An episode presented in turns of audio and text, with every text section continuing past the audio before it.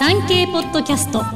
島唄の歴史の陰に名刀あり。歴史温泉ナビゲーターの島唄がお届けします。この番組では歴史好きのあなたにぜひ知ってほしい歴史と温泉の深いつながりをご紹介していきます。今回は島津義弘と吉田温泉。本日の聞き手はこちらの方ですこんにちは。はじめまして。ナレーターのバーバラアキです。バーバラさんはじめまししてよろしくお願いしよろますしくお願いします。バーバラさんははい。温泉は好きですか？温泉から来ました。はい 温泉大好きですあ。でもなんかあんまり詳しくはないかなと思います。いいんですいいんです詳しくなくても温泉が好きという気持ちがまずあれば 大好きです。はいそして歴史の方はいかがでしょうか？歴史は大河ドラマぐらいですあいいじかね。ゃないですかもう十分でございます 大丈夫ですか？あの大河とか小説とかゲームとかってはい。歴史を好きになる第一歩だと思うんですよねああ。本当にそうか興味ない人ってそれも見ないじゃないですかもはいはい。だから大河をまず見てるっていうのは最高の入り口だと私は思うのでで 何よりもねあの、はい俳優さんのイメージでその名前がそうなんです浮かぶじゃよ。ないですかええええそれが一番大事なんですよね。本当に。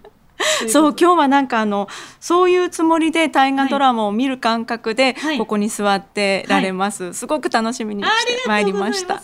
では早速、はい。今日の主役島津義弘という武将なんですけれどもはい。ご存知ですか？実は初めて聞く名前です。そうなんですね、はい。大体戦国時代の大河ドラマで関ヶ原の戦いが丁寧に描かれている場合は出てきます、じゃあ私はその関ヶ原を丁寧に描かれてないものを。言い方ちょっと良くなかったですね。ごめんなさい。あのほら真田丸とかあったじゃないですか。はいはい見ました。あ確かあれ真田丸は雪村がほら関ヶ原の戦いの本戦に出てないんでそうなんですよ、ね、ナレーターで終わったんじゃないですか。そうナレーションで終わったんですよね確かね。みんなえってなったんですよね。一言みたいな。びっくりしました。そうなんですよその関ヶ原で、はい。しかもこの負けちゃった西軍石田三成方で、この人奇跡を起こしてる人なんですね、っうん。ていうお話なんです今日。へえじゃあちょっと勉強させてくださ、はい。い、よろしくお願いします。よろしくお願いします。島津家、はい。島津っていう名前は聞いたことあります？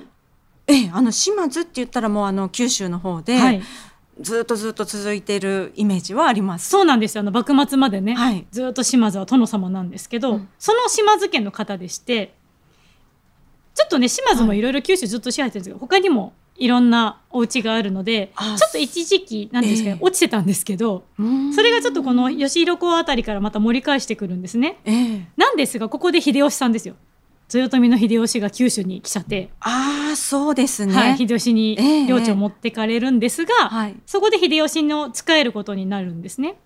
でその実力島津義弘の実力っていうのは秀吉もお墨付き。そうそうそのあたりは真田丸知識で持ってます。知識で はい。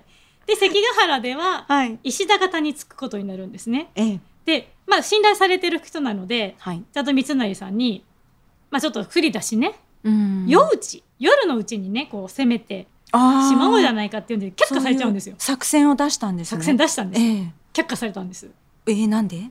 なんかい気に入らなかったんじゃないですか三成君。ええあちょっと石田三成さんはその、はい気難しい人っていうイメージもありますね。そうなんですよね。うんでももしこれが採用されてたら結果変わったんじゃないかって今でも言われてます。ああ勝敗が変わったかも。そうなんですよ。ええでもまあ採用されなかったことでご存知の通り関ヶ原では西軍、まあ、裏切りとかもあって総崩れですよ。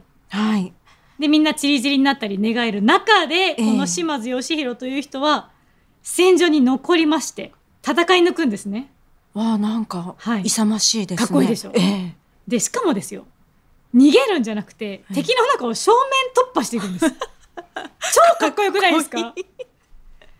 どうしてどうしてそんなことできるんだろう。そうなんです。でやっぱりそんなかっこいいねうちの殿様を死なせてはいけないっていうことでここれあの島津の木口っていうはい。有名なもう語り継がれる戦法になっていくんですけど、ええ。この退却どんどんするんですよ。いっぱい逃げるというか、はい。引いていくんですけど、ええ。そのバーってみんなに逃げるんじゃなくて、ちょっとちっちゃな部隊をこう少しずつ置いていくんですね。で、あ敵が追ってくるじゃないですか。はい。その人たちがもう死ぬまで戦って足止めするんですよ。うわでそれを何かし所にも置いて一番大事な殿様を逃がすっていう戦法なんですけどそれ捨てがまりって言って戦国時代によく使われた戦法ではあるんですけど、うん。この見事なこの主君と、ね、そのそこに従う人家家臣たちがええ。命を張って逃がすんです。島津義弘を正面突破で。そういう意味か。島津の軒口ってはい、退き口って書いて軒口、そういう意味なんですね。そうなんですよ。捨てがまりってこれはあの、はい。捨てがまりっていう字はこれどういう意味の？あの女に干す、ね女辺に干って書くんですけど。すってええええ。まあ、ちょっとなんかね捨てってついてるから悲しい感じしますけど、うん。まあ、おそらくその家臣が犠牲になっていくわけじゃないですか。はい。小部隊をこう置いておくので、まあ、そういうなんか私もちょっと漢字わからないですけど多分そういう感じなんじゃないですかね。そうですね。勝手な想像です。そういう作戦が昔あったんですね。そうですね。にとにかく大事なのは殿様なのでこの時忠代、誠心だけでね、はい。うん。島津家をね、まあ、別にこれで島津家がどうこうなることはないんですけど、はい。あの義弘は戦ってます。ここ島津4兄弟言って優秀な4兄弟のうちの一人なんで、他がちゃんと九州で島津家守ってるんで。じすごい。ゃないとほら西軍で戦った人だから本当はここ断絶ですよ島津家は。そうですよね。惨憺たる負け方だったんですもそうんなんです。ねでも島津家残ってるということは、うん。義弘が西軍で戦っても東軍にちゃんと島津がいるから 続いたっていうこと。頼もしい。で本当にこの島津義弘って言うと強くてうん。あのちょっとねご存知ないということではあったんですけど、え戦国武将に強さを求める人たちからはかなり好かれてるんです。あのちょっと男臭い感じなんですよ義弘って。えもう今お話聞いてるだけでも、はい。そのイメージすごく湧きます。だから戦国時代のゲームがねはい。あってよくあのいろいろ出てるんですけど、うん。女子が好きな方というよりはちょっと男子が好きな無双的な、あー。とにかく戦えみたいなゲームだと島津義弘は最初から強いからもう絶対使いたいんですよ、もう持っていたいんですね持っていたいんです、うこの人はだって強いんだもんそんな強い人私知らなかったんだ今日勉強になりましたかっこいいんですちょっとおじさんみたいな感じで、あ見た目もそういうゲームゲームではねゲームではちょっといかついおじさんに大体なる線は細くないタイプじゃあ役者さんもこういうのを演じるときはやっぱりそういう方が演じることが多いでしょうね。ちょっとこわもての、ねそうですよね。丸赤字さんとかあのね、はい。よく調べていただきたいと思いますけども、お顔見たらすぐにねはい。ぴったりっていうお顔されてますよね。はい。でねさっき強いって言いましたけどええ。あの他にもやっぱ活躍してましてはいはい。秀吉が朝鮮出兵しますよね。はい。でまあもうありとあらゆる武将が一緒に行ってるわけですけども、うん。ここでもですねすごく伝説を残してましてあどんな？敵民軍が20万ですよ。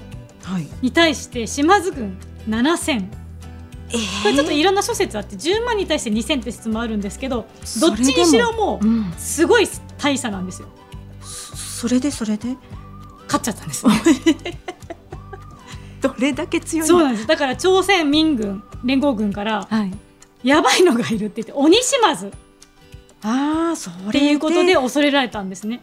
うん。で向こうで言うと VC マンズって言い方らしいんですけど、まあ、日本でいう鬼島津。これが結構今でも鬼島津って日本では日本でも呼ばれてますね。へえあそういう呼ばれ方もするんですね。そうなんです。でこの方が、はい。まあ、関ヶ原のちょっと前にはなるんですけども九州の桶狭間って呼ばれるはい。戦いがありまして、うんうん。その時もあの、まあ、木崎原の戦いっていう合戦なんですけど、島津軍300に対して敵の伊藤義輔軍はい。10倍近い、まあ、3000人とかそれぐらいの戦力だったって言われてるんですよ。それにも？勝ちました。勝ってるんですこの方は。強い強いんですとにかく強い。はい。たださすがにはい。さっきも言った通りやっぱりその一人で戦ってるわけじゃないので、ええ3300か300の兵だとしてもやっぱり傷つくんですよね。うんあの敵方も合わせてものすごく多くの死傷者が出た戦いではあります。あーそうですか。はい、で義弘はその自分のところのね島津軍の兵士をなんとか治療して元気にさせなきゃいけないということで利用したのが温泉なんです。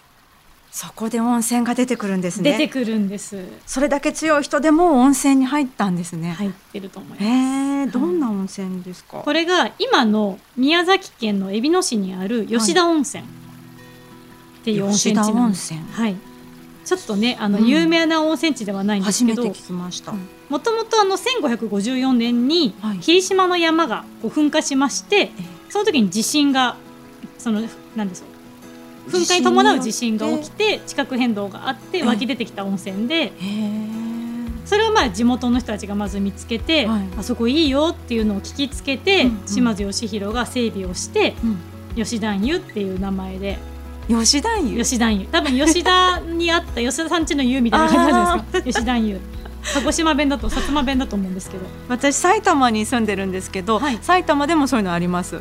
います？奥の家のこと奥んちって言ったり。そうそう。多分そんな感じだと思うんですけどええね、ええ。きっとねそうですよね、方言的な。そうなん。でいいねっていうことで、はい。そこで休ませるためにはやっぱ湯屋が必要だよね。泊まるとこ必要だよねってことでうん。町を整備してで湯の権現、まあ、神様ですよね。はい。神様仏様、まあ、この時代ははい。神仏集合なので権現ってことは多分ちょっと仏教的な感じなんですけど、うん。まあ、祀ったとされてます。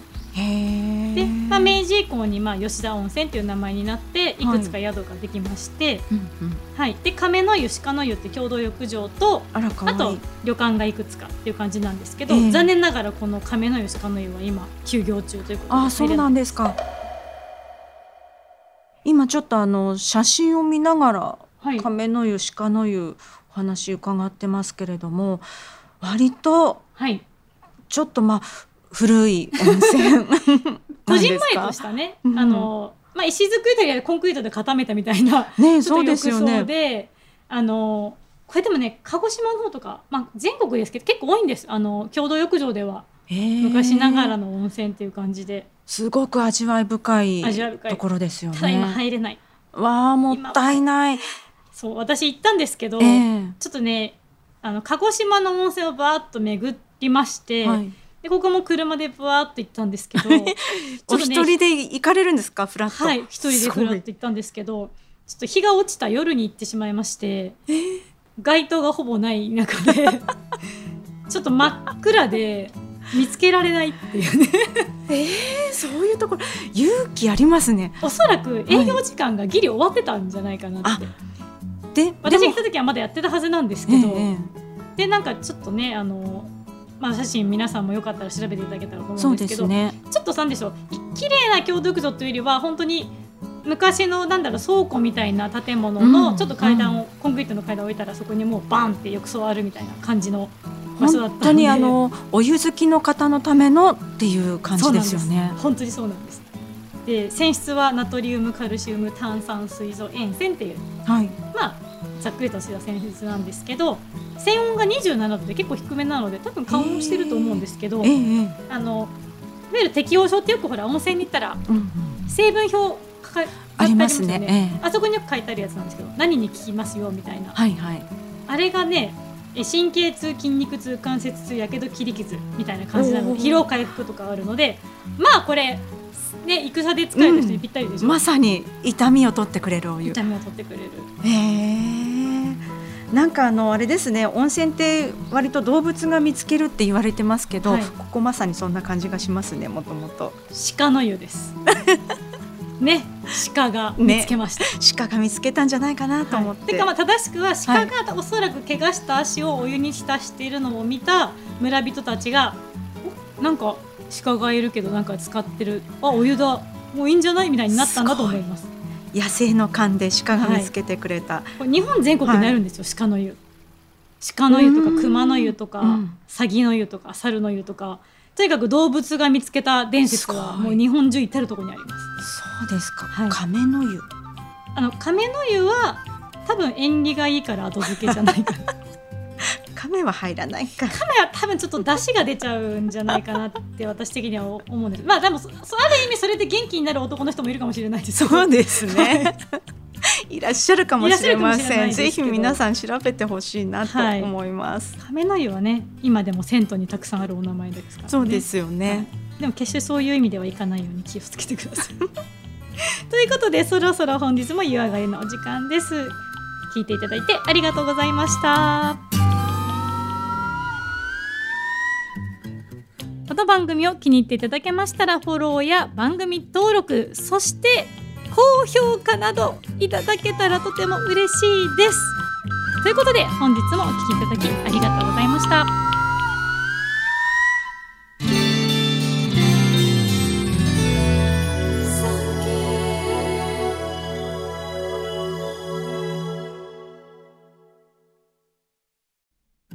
産経ポッドキャスト島唄の歴史の陰に名刀あり好評配信中です。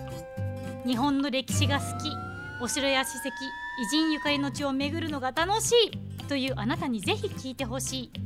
歴史の舞台に登場する温泉についてお話しします。詳しくは産経ポッドキャストで検索してください。